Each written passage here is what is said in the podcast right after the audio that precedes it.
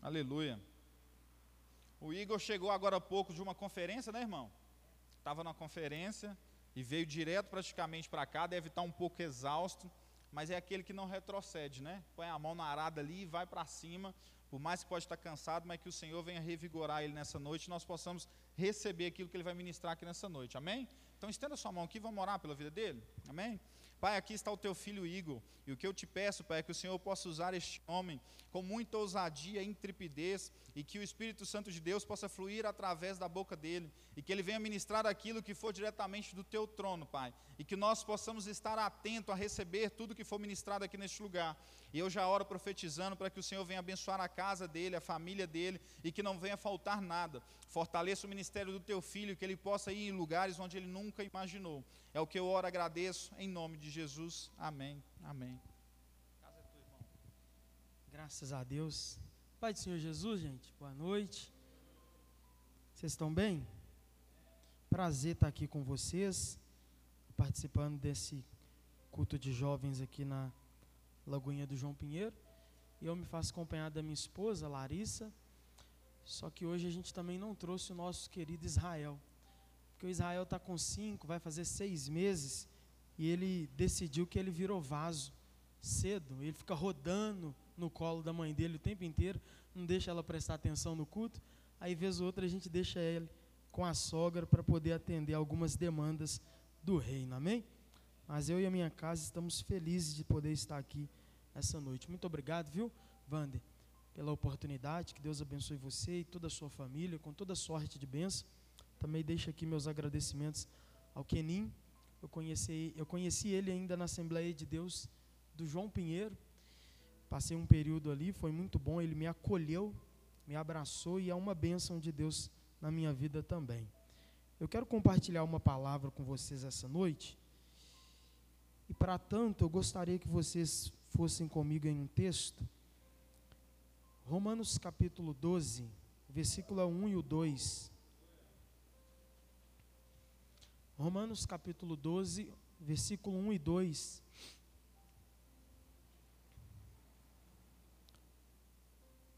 Romanos 12, versículo 1 e 2. Todos encontraram? Amém? Está escrito assim: Portanto, rogo-vos, irmãos, pela compaixão de Deus, que apresenteis os vossos corpos em sacrifício vivo, santo e agradável a Deus, que é o vosso culto racional. E não vos conformeis com este mundo, mas transformai-vos pela renovação do vosso entendimento, para que experimenteis qual seja a boa, agradável e perfeita vontade de Deus. Amém? Talvez a epístola aos Romanos seja um dos livros e tratados mais importantes do Novo Testamento. Porque é lendo ela que nós descobrimos o que é a justiça de Deus. E entendendo a justiça de Deus tanto sobre o pecado como sobre o pecador, nós podemos entender de fato o que é o Evangelho. Existe uma expressão teológica que fala que Deus tem um duplo amor ele tem amor tanto pela sua própria justiça contra o pecado, mas ele também tem amor para com o pecador. E aí, como é que Deus vai fazer? Se ele ama a justiça e ele tem que satisfazer sua justiça contra o pecado, mas ele também, por outro lado, ama o pecador. O que, que ele faz? Ele decide então punir o seu filho que é justo para poder justificar os pecadores. É por isso que eu gosto de uma frase de Josimar Bessa, quando ele diz que a salvação ela tem pelo menos três processos. Primeiro, justificação. Segundo, santificação. Terceiro, glorificação. O que é justificação? É o pecado não te condena mais. O que é santificação? O pecado não te domina mais. O que é glorificação? O pecado não habita mais em você. E isso vai se dar quando Jesus voltar e como diz Paulo aos irmãos em Corinto, aquilo que é corruptível se revestirá de incorruptibilidade, aquilo que é mortal se revestirá de imortalidade. quando isto que é corruptível se revestir de incorruptibilidade, e isto que é mortal se revestir de imortalidade, cumprir-se-á a palavra que fora dita: tragada foi a morte pela vitória. Né? Então, é lendo essa epístola que nós descobrimos o Evangelho. E talvez alguém pode estar tá indagando assim, mas Igor, a parte mais importante do Novo Testamento não são os evangelhos, uma narrativa sobre a vida, obra e ministério de Jesus? Sim, elas são importantes, mas talvez se a epístola aos Romanos não tivesse sido escrita, nós nunca entenderíamos por que Jesus veio, por que morreu, por que ressuscitou e por que foi assunto aos céus. É lendo essa epístola que a gente entende o Evangelho. E até o capítulo 11, Paulo vem falando sobre a justiça de Deus, que gerou salvação a todo aquele que nele crê. Ele começa a epístola dizendo: Porque eu não me envergonho do Evangelho, pois o Evangelho é o poder de Deus para a salvação de todo aquele que nele crê, primeiro do judeu e depois do grego, porque nele se descobre a justiça de Deus, como está escrito: o justo viverá da fé. Tudo que Paulo vem escrevendo nos 11 primeiros capítulos gira em torno desse versículo: o justo viverá da fé. Só que quando nós chegamos no capítulo 12, Paulo começa a aplicar a mensagem do evangelho na vida da igreja com alguns ensinamentos práticos. Se nós fôssemos abrir aqui a Bíblia nos 13 livros do Novo Testamento escrito por Paulo, nós perceberíamos que ele começa todo o livro dando uma saudação, expondo algum assunto doutrinário acerca do Evangelho e conclui essa epístola dando algumas lições práticas para a igreja. Aqui, Paulo também está fazendo a mesma coisa. Ele vem falando sobre o Evangelho, sobre o poder de Deus, sobre a obra da redenção, e a partir do capítulo 12, ele então começa a falar de alguns deveres práticos que nós devemos ter diante de Deus. Portanto, aqui em Romanos capítulo 12, versículo 1 e 2, Paulo apresenta o chamado do cristão para pelo menos três coisas. Primeiro, a vida consagrada a Deus, ele diz: apresentai-vos a Deus. Segundo, a vida santificada para Deus, ele diz: não vos conformeis. E terceiro, a vida transformada pela mente renovada. Ele diz: Mas sejam transformados pela renovação do vosso entendimento. Mas a primeira coisa que eu gostaria de ressaltar nessa noite aqui é o pedido de Paulo em detrimento ao que Deus fez. Paulo começa o capítulo 12 assim: Portanto, rogo-vos, irmãos, pela compaixão de Deus, que apresenteis o vosso corpo em sacrifício vivo, santo e agradável. Esse é o culto racional. O que, que Paulo está pedindo aqui? Para que a igreja que foi salva, os que foram selados, entreguem os seus corpos como um sacrifício vivo, santo e agradável, sim ou não? Só que Paulo coloca a base desse pedido, e a base desse pedido é a compaixão de Deus. Ele diz assim: por causa da compaixão de Deus, eu tenho um pedido a fazer a vocês por causa da compaixão que Deus demonstrou, eu tenho um pedido a fazer: que vocês se entreguem totalmente a Deus. E qual é essa compaixão que Paulo coloca como fundamento do seu pedido? É o que ele vem falando do capítulo 1 até o capítulo 11. No capítulo 1 de Romanos, a síntese de Paulo é: os gentios pecaram, mudaram a verdade de Deus em mentira. Os homens se inflamaram em paixões infames, as mulheres abandonaram o uso natural do corpo, se entregaram à vaidade, mudaram a imagem do Deus invisível, amaram mais a criação do que o Criador. Paulo diz: os gentios pecaram. No capítulo 2, Paulo diz: os judeus também pecaram, porque a lei foi dada a eles e eles descumpriram a lei. E aí, no capítulo 3 da Epístola aos Romanos, Paulo chega na conclusão que todos nós conhecemos: todos pecaram e destituídos estão da glória de Deus. Capítulo 4, Paulo diz que ninguém pode ser salvo por cumprir a lei. E ele então cita o caso de Abraão, que precede a lei, e a Bíblia diz ao seu respeito: ele creu e isso lhe foi imputado como justiça.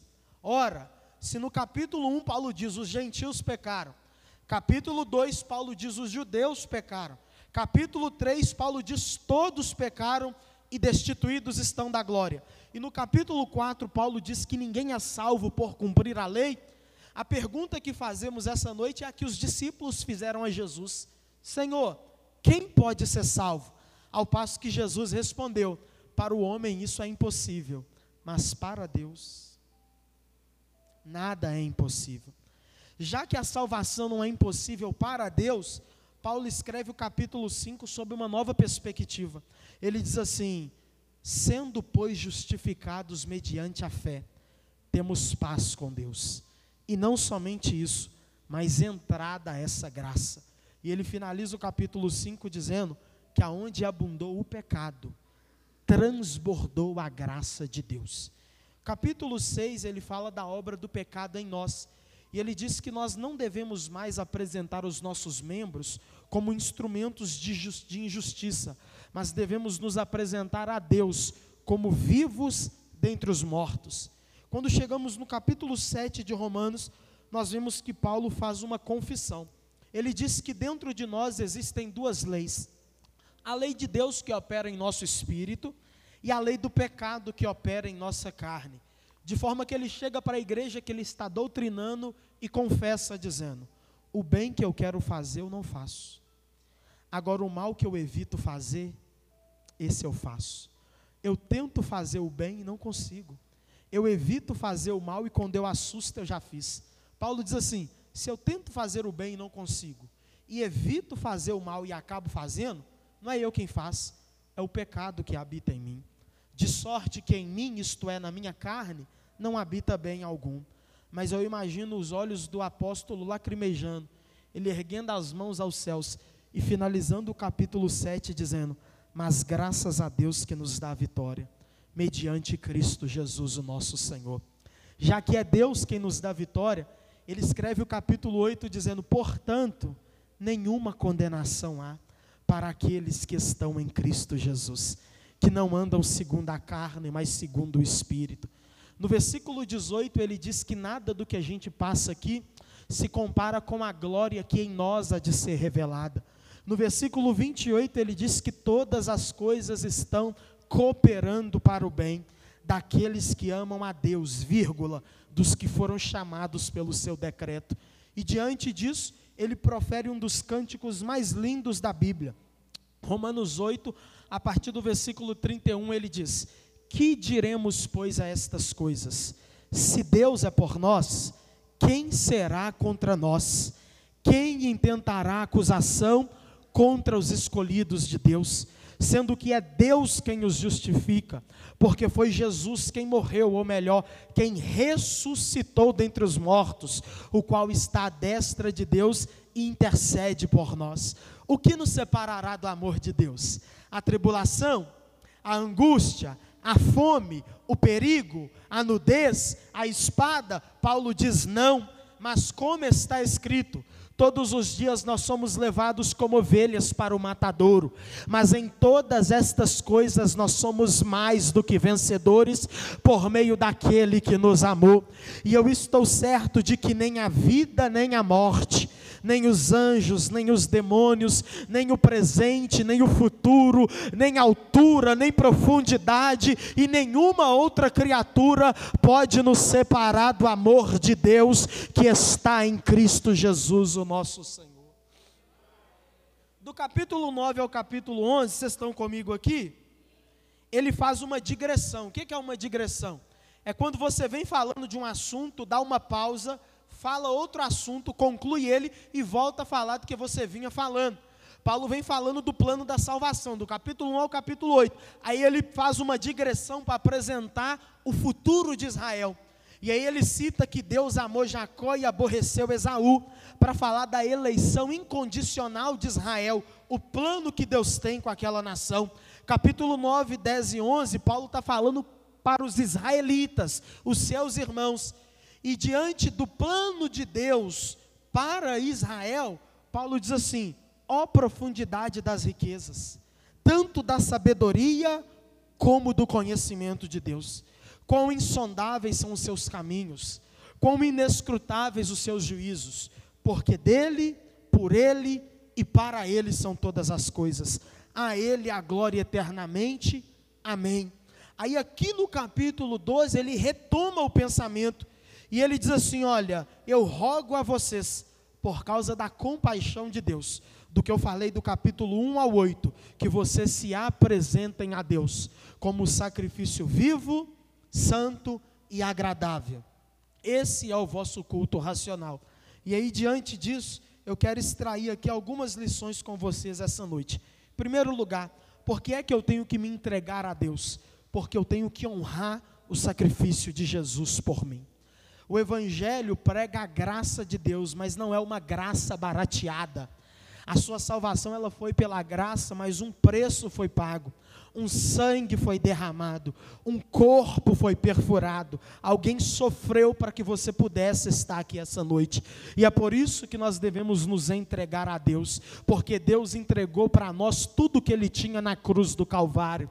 É por isso que Agostinho de Pona, lá no século IV, disse que a cruz foi o púlpito aonde Deus pregou o amor. John Piper, recitando isso, diz que se quisermos saber a definição do amor, antes antes de irmos para o dicionário, temos que olhar para a cruz do Calvário, porque todas as vezes que olharmos para a cruz do Calvário, nós vamos ver um Deus dizendo: Eu amo os pecadores, eu amo os pecadores, aleluia. O apóstolo Paulo, escrevendo aos irmãos, sua primeira epístola aos Coríntios, ele diz assim: Olha, nós fomos comprados por um bom preço, não é isso? 1 Coríntios capítulo 6, versículo 30. Fomos comprados por um bom preço. E aí, quando ele vai escrever ao jovem Timóteo, na antessala da morte, ele diz assim: ó, eu combati um bom. Perceberam? Paulo está dizendo assim: ó, eu fui comprado por um bom preço, e eu combati um bom combate. Eu vivi à altura do sacrifício de Jesus por mim. Segundo lugar, o nosso corpo ele deve estar a serviço de Deus e não do pecado. Desde o capítulo 6, Paulo já vem falando isso. A partir do versículo de número 11, Paulo diz assim, ó: Assim também vós considerai-vos como mortos para o pecado, mas vivos para Deus em Cristo Jesus, o nosso Senhor. Não reine, portanto, o pecado em vosso corpo mortal para lhe obedecerdes em suas concupiscências. Nem tampouco apresenteis os vossos membros ao pecado por instrumentos de iniquidade, mas apresentai-vos a Deus como vivos dentre os mortos, e os vossos membros a Deus como instrumentos de justiça. Porque o pecado não terá domínio sobre vós, pois não estáis debaixo da lei, mas debaixo da graça. João Crisóstomo, conhecido como o boca de ouro na história da igreja, ele indaga dizendo: Como pode um corpo se tornar um sacrifício? Ele responde: Deixa que o olho não veja nada de mal, e ele se tornará um sacrifício. Permita que a língua não diga nada vergonhoso, e ela se tornará uma oferta. Deixe que a mão não faça nada ilegal, e ela se torna uma oferta em holocausto. Pois um sacrifício não tem nada impuro, um sacrifício é a primícia de todas as coisas. Portanto, que nós possamos produzir frutos para Deus com as nossas mãos, com os nossos pés, com os nossos lábios e com todos os outros membros do nosso corpo. Terceiro lugar, nós precisamos nos entregar a Deus para que possamos nos tornar templo do Espírito Santo. Sabe? Pedro disse que não foi com ouro, nem com prata, nem com pedra preciosa que ele nos comprou, mas com o precioso sangue de Jesus. Jesus na cruz não nos alugou, Jesus na cruz ele nos comprou. E existe uma diferença entre morar de aluguel e morar em casa própria. Eu moro de aluguel e eu sei que eu não posso furar a parede, eu não posso mexer na estrutura do imóvel porque não é meu. Agora, quem mora em casa própria, muda banheiro de lugar, muda cozinha de lugar, faz cômodo ali, cômodo lá, porque a casa é sua. E o que, que eu quero te dizer com isso essa noite? É que na cruz Jesus não te alugou para ele passar um momento com você. Na cruz Jesus te comprou e Ele quer habitar em você através do Espírito Santo. E uma vez que você foi comprado por Ele, você não se pertence mais, você pertence àquele que te salvou, àquele que te comprou, e é Ele quem deve ditar a sua maneira de viver. Quarto lugar, não é qualquer tipo de oferta e de sacrifício que Deus aceita. Paulo diz que o sacrifício tem que ser santo, tem que ser vivo e tem que ser agradável. É um sacrifício que é vivo, que é santo e que é agradável. Sabe o que, que Paulo está estabelecendo aqui? Um paradoxo entre o, entre o sacrifício de Cristo e o sacrifício do Antigo Testamento. Por quê? Porque o livro de Levítico, lá no Antigo Testamento, é um livro que fala sobre dois sacrifícios. Primeiro, sacrifício pela culpa. Segundo, sacrifício pela comunhão. São esses dois tipos de sacrifício que regem o livro de Levítico: sacrifício pela culpa e sacrifício pela comunhão. Paulo, em Romanos, também estabelece dois tipos de sacrifício. Do capítulo 1 a 11, ele fala do sacrifício pela culpa. Quem fez? Jesus. A partir do capítulo 12, ele fala do sacrifício pela comunhão. Quem deve fazer? Eu e você. Só que não é como o sacrifício do Antigo Testamento, porque o sacrifício do Antigo Testamento era um sacrifício involuntário. O sacrifício do Antigo Testamento era um sacrifício que o animal não ia porque queria. Primeiro o sacerdote degolava ele, colocava o sangue dele numa tigela, colocava a carne dele sobre o altar e depois aspergia o sangue sobre o povo. Se o sacerdote acendesse um fogo perto do animal, a primeira reação do animal seria fugir. Então ele não ia para o altar porque queria, ele ia porque era obrigado. Paulo estabelece um contraste aqui, ele está dizendo que no Novo Testamento, ninguém tem que te obrigar, você tem que bater no peito e dizer: como eu posso viver pecando? Contra o Deus que poupou minha vida e deu a vida do filho dele no meu lugar. Então eu vou me entregar a Deus totalmente como sacrifício vivo. Se tem um exemplo de sacrifício vivo na Bíblia, é o exemplo de Isaac e Abraão no Monte Moriá. Em Gênesis 22, a Bíblia diz que Deus decidiu colocar à prova a fé de Abraão. Ele pede o filho dele, e a Bíblia diz que Abraão acorda de manhã cedo, corta lenha, pega os jumentos, pega dois de seus servos e vai para o lugar que Deus mandou. A Bíblia diz que ele avistou o lugar de longe, olhou para os moços e diz: Fica aqui com o jumento porque eu e o menino vamos subir, e depois de havermos adorado, tornaremos a vós. A Bíblia diz que enquanto eles estão no caminho, Isaac se pergunta: Pai, eu estou vendo aqui o fogo e a lenha, mas cadê o cordeiro para o sacrifício? Abraão responde: Deus proverá para si um cordeiro. A Bíblia diz, irmãos, que quando eles chegaram no alto do Moriá, Abraão levantou um altar. Vocês estão comigo aqui? Ele cortou lenha, colocou sobre o altar, e a Bíblia diz, e não eu, que ele pegou Isaac e amarrou Isaac e colocou no altar. Ele pegou o cutelo e já ia dar um golpe fatal no menino e o céu bradou: Abraão, Abraão, não estenda a tua mão sobre o menino e não faça nada. Agora eu sei que temes a Deus a ponto de não me negar o teu único filho. Aí a Bíblia diz que Abraão levantou os olhos, olhou para trás e tinha ali um carneiro com o chifre preso nos arbustos. Ele pegou e trocou ele com Isaac. Sabe, se vocês pararem para reparar, Isaac tinha em volta de 13 a 14 anos. Abraão já estava com mais de 100 anos. Se Isaac não quisesse ser entregue naquele altar, ele saía correndo dali. E nunca que Abraão, com mais de 100 anos de idade, pegava o menino. Se Isaac quisesse, ele amarrava Abraão no altar. Mas Isaac está olhando para o altar e está dizendo: Eu não quero só tirar foto em cima do altar. Não quero só ganhar curtida no Instagram em cima do altar. Quero ser um sacrifício para Deus. Quero ser uma oferta inteira a Deus. E ele se entrega. Talvez essa seja a palavra de Deus para alguém aqui essa noite. Está na hora de você se entregar por inteiro no altar. Porque eu entreguei tudo de mim na cruz por você. Está na hora de você se entregar por inteiro a mim, sem pecados de estimação, sem pecados embaixo do tapete, se entregar. Mas eu não consigo, eu não dou conta, eu não sou capaz. O Espírito Santo é quem te capacita. Mas talvez seja, chegou o tempo de você se entregar a Deus como sacrifício vivo, como um sacrifício santo e como um sacrifício agradável no altar da adoração. Sabe o que é altar na Bíblia? Altar na Bíblia é vida de comunhão com Deus através de sacrifício. É impossível termos plena comunhão com Deus sem nos sacrificarmos, sem nos sacrificarmos, sem sacrificar as nossas vontades, as nossas ambições, os nossos projetos pessoais. Vez ou outra, Deus vai pedir para a gente o que está lá no fundo do nosso coração e nem a gente sabe. É tempo de se entregar a Deus. É tempo de nos entregarmos a Deus por completo. Sabe, existe uma grande diferença entre louvar a Deus e adorar a Deus.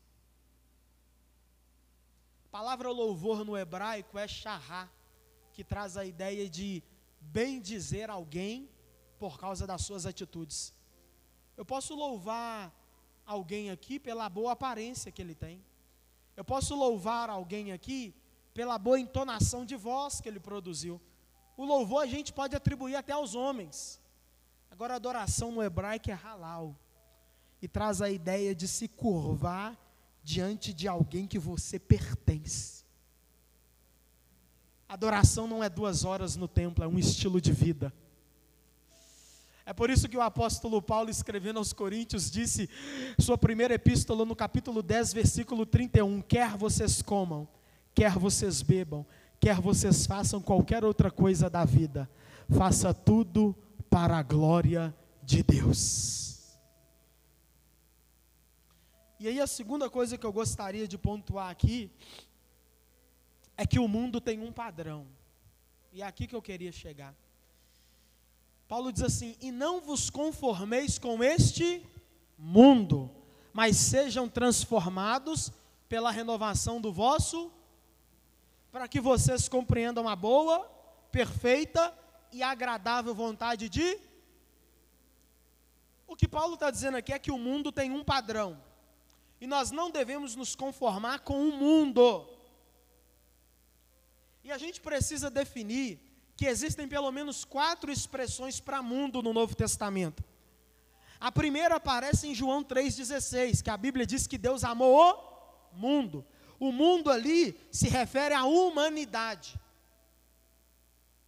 Segunda palavra para mundo aparece em Apocalipse 13:8, que a Bíblia fala do nome dos, daqueles que estão escritos no livro da vida do Cordeiro, que foi morto antes da fundação do ali se refere ao cosmo criado. Terceira palavra para mundo se encontra nos escritos de Paulo a Timóteo, quando ele diz: Fiel é esta palavra e digna de toda aceitação, que Jesus veio ao mundo, habitação dos homens, para salvar os pecadores, dos quais eu sou o principal. Ali Paulo se refere ao mundo como planeta Terra. Quarta palavra para mundo está nos escritos de João e aqui em Romanos 12. E se refere ao mundo como um sistema maligno, regido por Satanás, que tenta atrapalhar os propósitos de Deus. A expressão conformeis aqui no grego é sistematizo, que traz a ideia de se enquadrar a algo que já está pronto. No sentido figurado, descreve uma massa de bolo sendo derramada dentro de uma forma, e quando ela sai dali, ela sai no formato daquilo sobre o qual ela foi derramada. Paulo está dizendo que o mundo tem um padrão, e eu gostaria de levar vocês a um texto, para nós observarmos qual é o padrão do mundo. Vocês estão comigo aqui ainda? Gênesis capítulo 1, 3. Livro de Gênesis capítulo 3. Gênesis 3, vocês estão comigo? Está escrito assim: ora, a serpente era a mais astuta de todos os animais do campo que o Senhor Deus tinha feito. Esta disse à mulher: É assim que Deus disse: Não comereis de toda a árvore do jardim?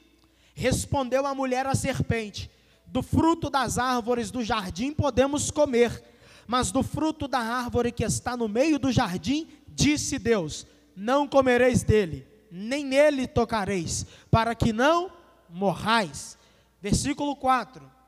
Então a serpente disse à mulher: Certamente não morrereis, porque Deus sabe que no dia em que comerdes deste fruto, os vossos olhos o quê? E sereis como conhecendo bem. Olha o versículo 6, presta atenção.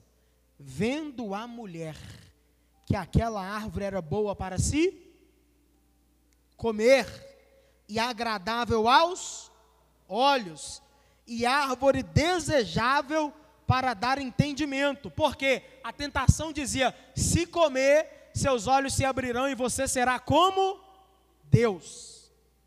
A Bíblia diz que ela tomou do fruto, comeu e deu ao seu marido. Acontece a queda, o pecado entra, a morte entra e todas as suas calamidades. Presta atenção.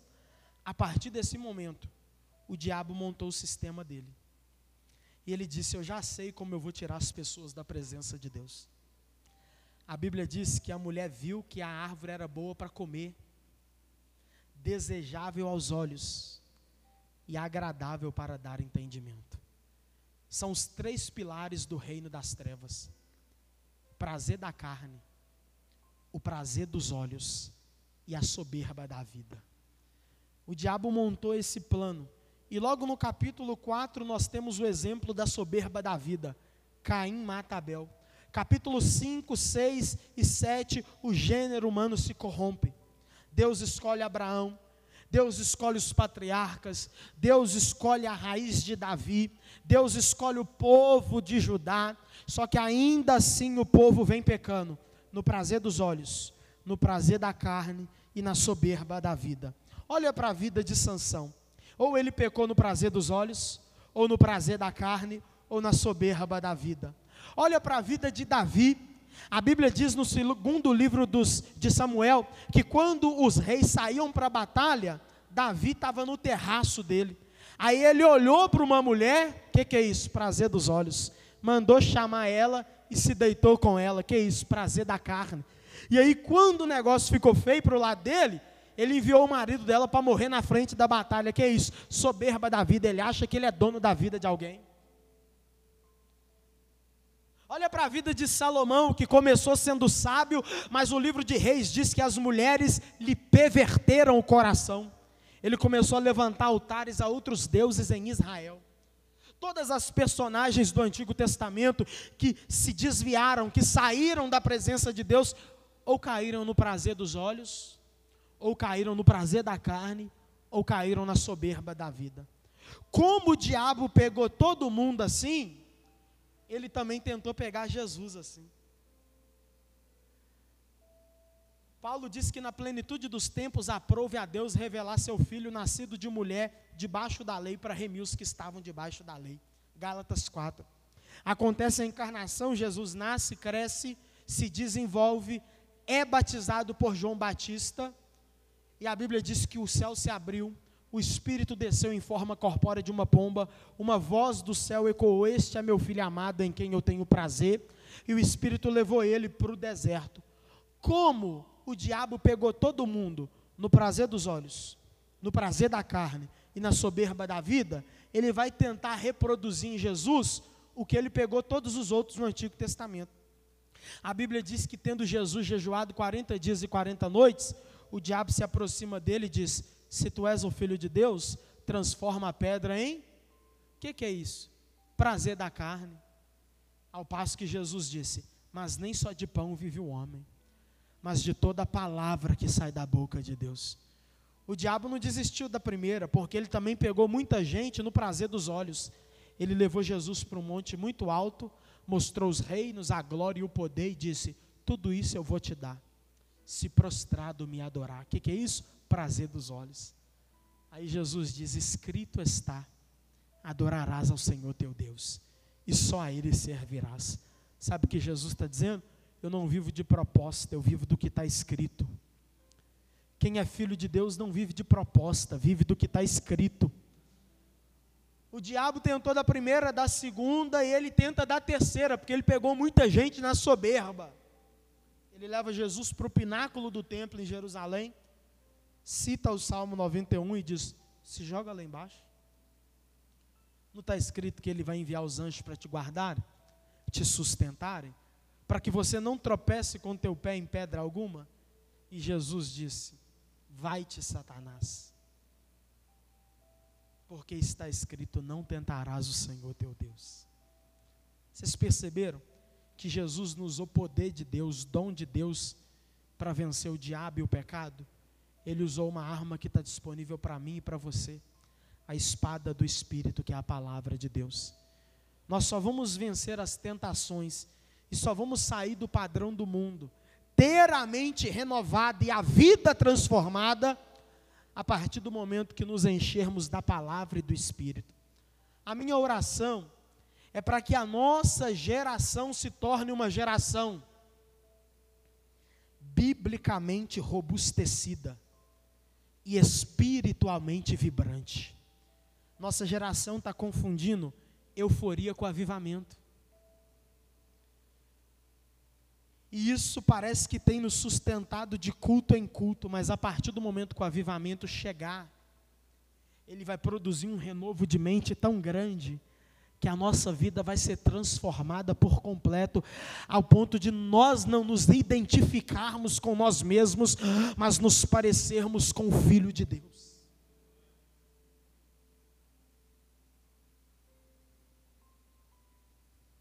E não vos conformeis com este mundo, mas sejam transformados pelo renovo da mente, para que experimenteis qual seja a boa, a perfeita e a agradável vontade de Deus.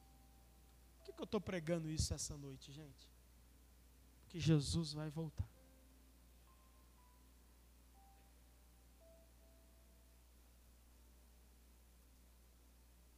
Eu não sei vocês. Mas sabe qual que é a minha maior esperança no Evangelho? Porque eu sou um jovem de 24 anos de idade que há 7, 8 anos atrás eu estava no cabana, vendendo droga, com o nariz entupido de cocaína e Jesus me resgatou. Mas sabe qual é o meu maior, a minha maior ambição pelo Evangelho, o que eu mais gosto do Evangelho? É a esperança que ele produz. Porque a nossa Bíblia diz que quando ele voltar, ele vai transformar o nosso corpo. E eu vou acordar e não vou ter mais vontade de pecar. Eu não vou precisar, como diz Paulo, ficar esmurrando o meu corpo e o reduzindo à servidão. Ele vai me glorificar sobre o pecado e sobre a morte. A beleza do Evangelho está aqui é que ela nos produz uma esperança para a eternidade, não para aqui agora. Tudo que Jesus pregou, falou, anunciou e prometeu diz respeito ao reino vindouro. Nós não podemos nos esquecer dessa mensagem: Cristo voltará. O apóstolo Paulo diz, escrevendo aos Tessalonicenses no capítulo 4, que dada a ordem com a voz do arcanjo, e o ressoar da trombeta de Deus, o próprio Senhor Jesus vai descer. Os mortos em Cristo vão ressuscitar primeiro. E nós, os que estivermos vivos, seremos transformados e arrebatados para o encontro com Ele nos ares. A palavra arrebatar no grego significa raptar, tirar repentinamente. É por isso que eu acredito que o arrebatamento da igreja vai ser secreto. Só vai escutar o som quem tiver preparado, só vai subir quem tiver com o nome escrito no livro da vida. A igreja vai ser arrebatada. Quando nós subirmos para as bodas do Cordeiro, Diz a Bíblia que três anos e meio vão se iniciar de falsa paz e depois três anos e meio de grande tribulação. E enquanto isso, a igreja vai estar nas bodas do cordeiro, e a Bíblia diz que nós vamos nos assentar na mesa com Abraão, Isaac, Jacó, e o próprio Jesus há de nos servir a ceia daquele dia. Passado esses sete anos, a Bíblia diz que Cristo vai voltar, e é aí que vai se cumprir a profecia, porque agora ele não vai vir com anjo para arrebatar a igreja, ele vai vir com a igreja do lado. E vai se cumprir a profecia que diz: todo olho verá, toda língua confessará, ele realmente era o Messias. ele realmente era o Messias. Ele vem, ele inaugura o reino milenar dele, o diabo é preso, depois de mil anos o diabo é solto para acontecer o Armagedon, a batalha final. A Bíblia diz que Jesus vai derrotar o diabo, vai pegar a besta que emerge do mar, a besta que emerge da terra, o falso profeta, o anticristo, e lançar no lago de fogo e enxofre, com todos aqueles que não estiverem com seu nome escrito no livro da vida. Depois disso, a Bíblia diz que João vê um grande trono branco, e esse é o julgamento da igreja. As nossas obras serão provadas no fogo. Não é o julgamento para condenar, é o julgamento para galardoar cada um segundo as obras.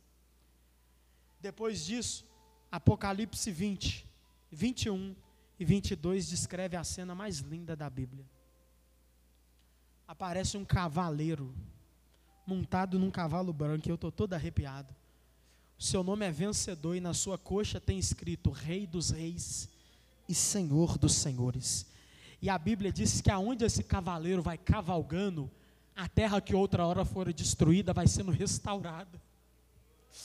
A relva vai sendo restaurada, tudo vai sendo restaurado. E aí de repente João grita dizendo: "E eu vi um novo céu uma nova terra e a nova Jerusalém que desce do céu do meu Deus. Aí o anjo brada dizendo: Eis aí o tabernáculo de Deus entre os homens. Ele será o seu Deus e eles serão seu povo eternamente. Perceberam que a gente caminhou de Gênesis a Apocalipse? Primeiro livro da Bíblia começa com um casal, Adão e Eva, e Deus habitando no meio deles. Último livro da Bíblia termina com um casal, Cristo e a igreja, e Deus habitando no meio dele. Deus não perdeu o controle da história. Deus não perdeu o controle da história. E se ele não perdeu o controle da história do mundo, se acha que ele perdeu o controle da sua. Deus está dizendo: o controle ainda está na minha mão. Aleluia. É por isso que eu falo que o Evangelho não é sobre ideias, é sobre uma pessoa. Lá no Éden, o ponto de encontro entre Deus e os homens era um jardim. No período do Êxodo, o ponto de encontro entre Deus e os homens era um tabernáculo. No período da monarquia de Israel, o ponto de encontro entre Deus e os homens era o templo de Salomão.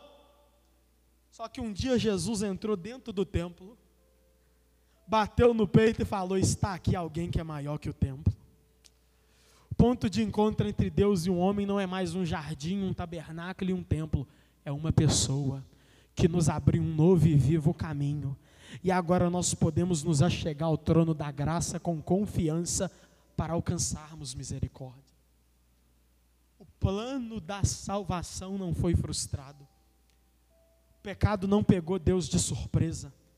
C.S. Lewis diz que antes de Deus dizer haja luz, ele disse haja cruz, haja um cordeiro e haja um sacrifício. O pecado de Adão e Eva não pegou Deus de surpresa. O meu e o seu pecado não pegaram Deus de surpresa. Ele elaborou um plano da redenção. Ele nos resgatou. Ele nos comprou e agora nós somos propriedade deles, do Pai, do Filho e do Espírito Santo. Fique imaginando, sabe? E aqui eu encerro. Lá na eternidade, Wagner. O Pai, o Filho e o Espírito Santo em um grande comitê elaborando o plano da salvação o pai olha para o filho e diz assim: a humanidade pecou, não tem mais jeito para eles. Eu enviei de Samuel a Malaquias, não tem jeito mais. Aí o filho diz assim: Ô pai, e se eu descer? Aí o pai olha para o filho e diz: assim, Você tem coragem? O filho diz assim: Eu tenho, porque eu amo eles também. Aí o pai diz assim: Mas se você for descer, você vai ter que abrir mão da glória, do trono, da onipresença e de alguns atributos. O filho diz: Eu vou porque eu amo eles. O pai diz assim: ó, Mas quando chegar lá vai ter uma cruz. O filho diz: Eu vou. O pai diz assim: Você vai mesmo? Você está disposto a descer? A trindade conversando, imagino eu. Quando chegar lá, eles vão te rejeitar, vão te humilhar, vão te perseguir, vão te maltratar, vão te chicotear, vão te condenar e te crucificar. Aí o pai diz assim: Mas ao terceiro dia eu te levanto. O filho diz assim: Eu vou descer. O pai ama o unigênito dele. Eu imagino o pai dizendo assim: Você tem certeza? E se depois de tudo isso que acontecer, eles se esquecerem do que você fez? Eles se esquecerem de tudo que você fez na cruz.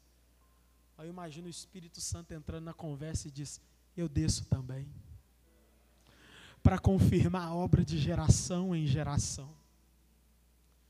É por isso que o trabalhar do Espírito Santo ele muda de acordo com as épocas.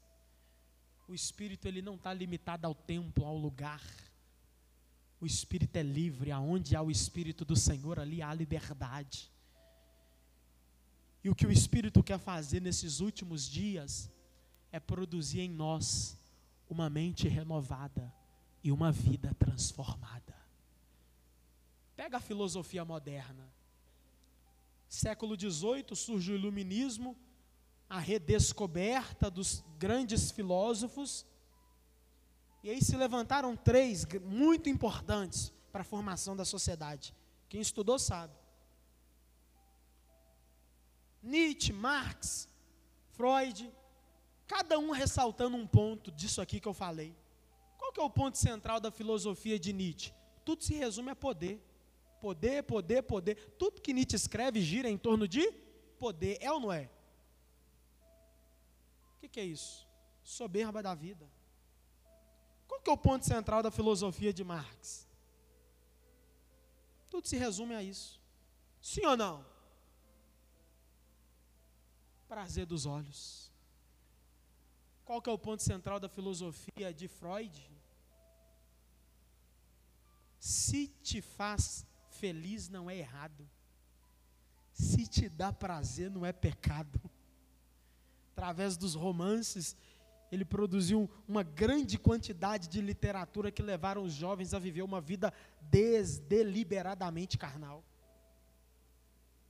Mas aí o apóstolo João, que não pegou nada da terra, mas recebeu uma revelação do céu, diz: Não ameis o mundo, nem o que no mundo há, porque tudo que há no mundo, o prazer dos olhos, o prazer da carne e a soberba da vida não é do Pai, é do mundo. E o mundo passa, e os seus prazeres também.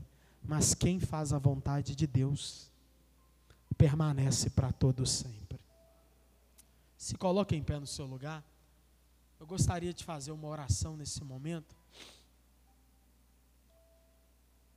Porque o Espírito Santo ele quer produzir isso. Uma mente renovada e uma vida transformada. Sabe por quê? Porque a igreja que vai ser arrebatada não é a que você frequenta, é a que você está se tornando. Quando a trombeta tocar, Jesus vai tirar uma igreja de dentro da igreja. E essa noite o Espírito Santo está dizendo: eu preciso renovar sua mente. Porque enquanto a nossa mente não for renovada, nós continuaremos com o pecado de estimação. Quanto a nossa mente não for renovada, nós iremos confundir louvor e adoração.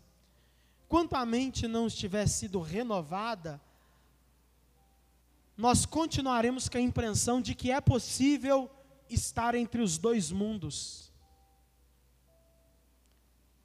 Mas essa noite, eu creio que o Espírito vai produzir renovo na mente e transformação na vida. Você acredita nisso? Feche os seus olhos. Querido Deus e eterno Pai. Nós estamos aqui, a tua palavra foi ensinada. Senhor, eu te agradeço pelo Evangelho, pela boa notícia de como podemos ser salvos através da fé em Cristo. Mas que essa mesma fé, ó Deus, nos leve às boas obras, porque uma fé sem obras é morta.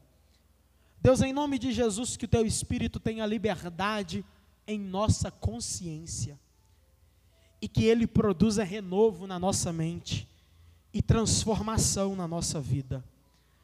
Senhor, que o teu Espírito Santo nos guie em toda verdade e ensino. Deus, a minha oração é como a oração de Jesus pelos discípulos. Eu não peço que os tire do mundo, mas que os livre do mundo.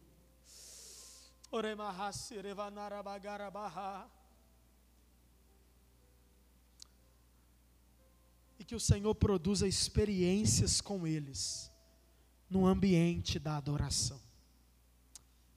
Ah, Deus, nós somos gratos. E nós pedimos ao Senhor que o teu Espírito desça sobre nós. E que o resultado, Deus, seja evidenciado pelas nossas boas obras, em nome de Jesus. Amém.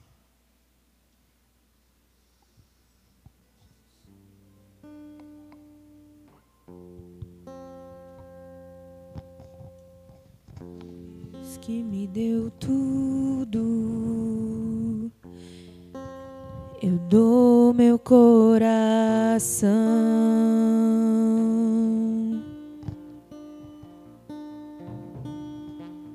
O perfume mais caro derramo aos teus pés.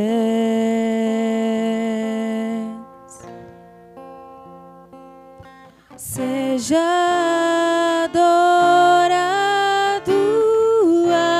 através de mim.